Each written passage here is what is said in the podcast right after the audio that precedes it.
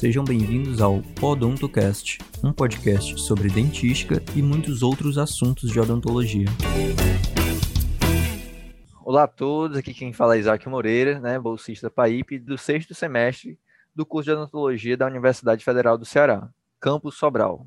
E neste episódio do Podontocast, chamado Grupo de Estudos, hoje nós vamos abordar um relato de caso que é sobre escavação em massa e alguns outros procedimentos de dentística, né, que ocorreram na clínica odontológica da UFC Sobral.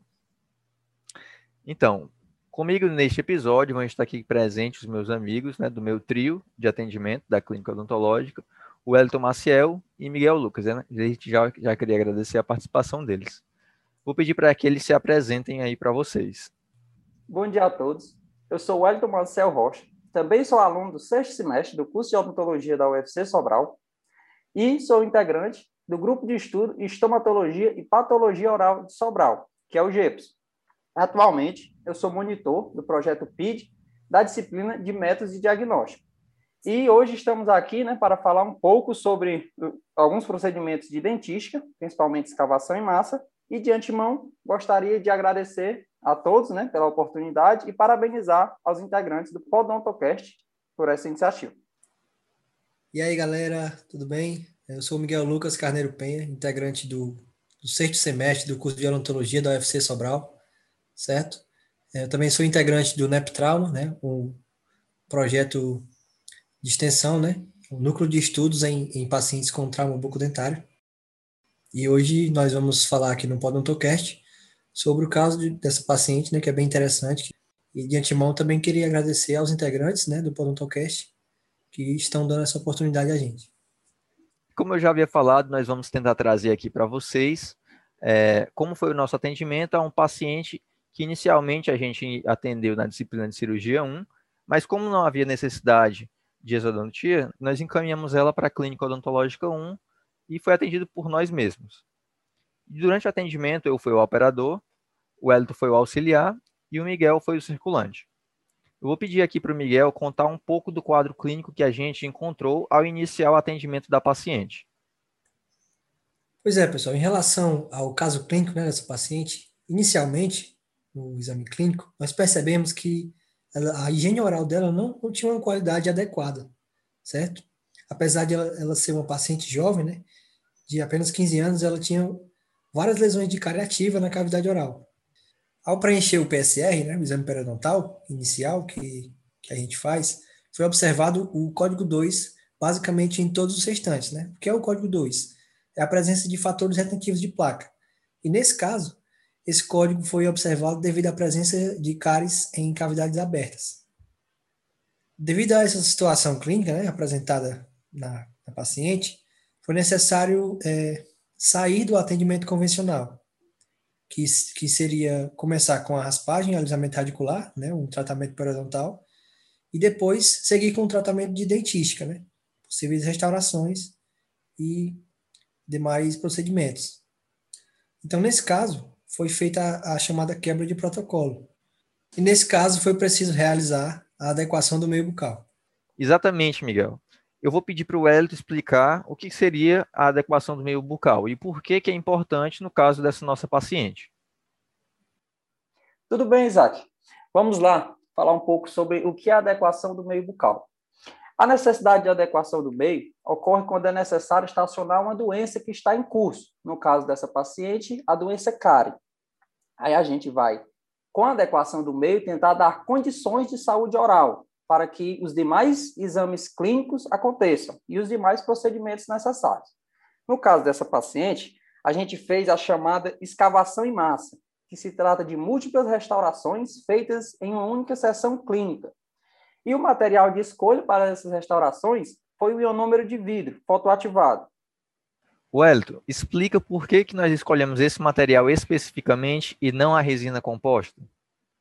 Então, Isaac, Nesses casos em que múltiplas lesões de cárie ativa e o paciente não possui um hábito de higiene adequado no momento, o ionômero de vidro é um material restaurador que possui propriedades importantíssimas nesse quadro clínico, pois ele libera flúor, que vai atuar contra a atividade de cárie, e além disso, né, como uma, uma importante característica de, desse material, ele tem uma ótima adesão química à estrutura dental, o que facilita né, e simplifica o trabalho da escavação em massa. Certo, Elton. Miguel, você pode falar para a gente qual foram os dentes que foram feitos à escavação em massa?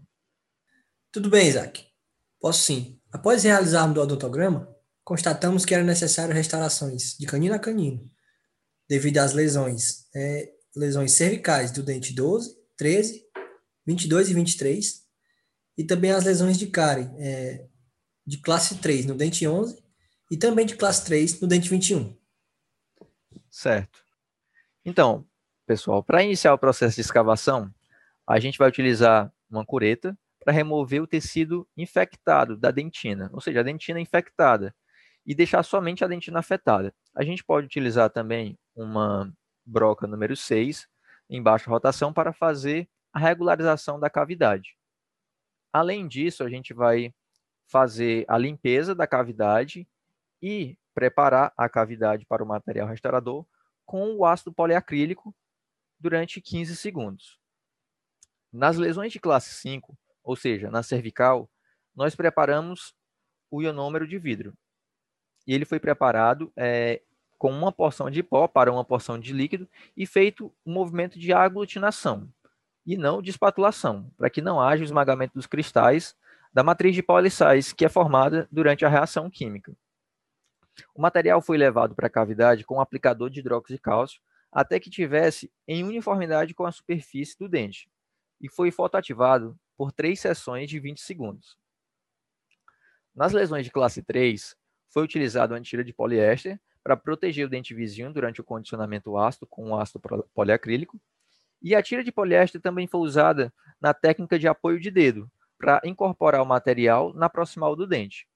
O material também foi levado com aplicador de hidróxido de cálcio, e após o preenchimento da cavidade, a tira de poliéster foi, foi colocada como se fosse abraçando o dente. E então foi feita a fotoativação também em três sessões de 20 segundos. Exatamente, Isaac. Algumas considerações que devem ser lembradas durante o protocolo de atendimento é que nas lesões classe 5 é necessário fazer um acabamento prévio, usando uma ponta, uma ponta diamantada em baixa rotação. Geralmente a gente vai usar uma ponta em forma de ponta de lápis, né? 3591F, que é a granulação, para remover os excessos da cervical e evitar que isso cause problemas periodontais no paciente, né? Como traumatismo no, no periodonto e demais problemas. Também é necessário verificar os contatos proximais nas restaurações classe 3 e remover todos os excessos, tornando a superfície lisa, e com isso evitar o acúmulo de placas sobre a restauração. Além disso, durante a restauração classe 3, após posicionar a tira de poliéster na técnica de apoio de dedo, é importantíssimo não mexer o dedo na palatina durante todo o processo de fotoativação, porque aí você vai estar desperdiçando, né, colocando a perder, todo o, o, procedimento que foi realizado até agora, né, que essa fotoativação não vai ser correta, o ionômero de vidro não vai aderir de, de maneira correta.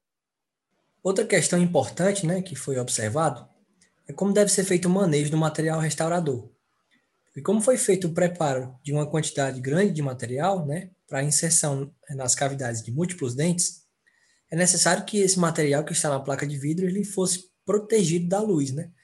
para que fossem preservadas as suas propriedades mecânicas.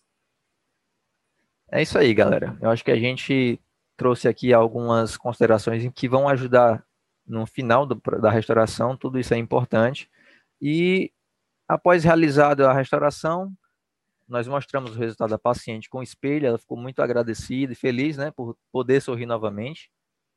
É, entretanto, a gente explicou à paciente que a gente fez só metade do trabalho.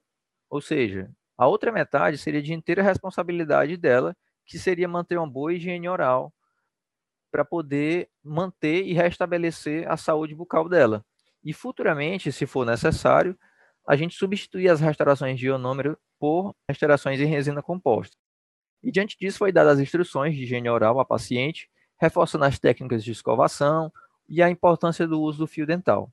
E Caso fosse necessário, se ela tiver condições de usar, também seria bom usar os colutórios. A gente deu as explicações para ela necessárias. Então, pessoal, esse foi o nosso atendimento de escavação em massa na clínica odontológica da UFC Sobral. Eu espero que tenha dado para esclarecer, basicamente, o que é uma escavação em massa e por que ela é necessária e quais são os cuidados que devem ser feitos durante esse procedimento.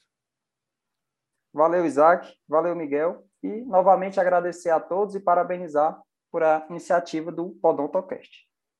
Muito obrigado a todos e aproveitem o conteúdo.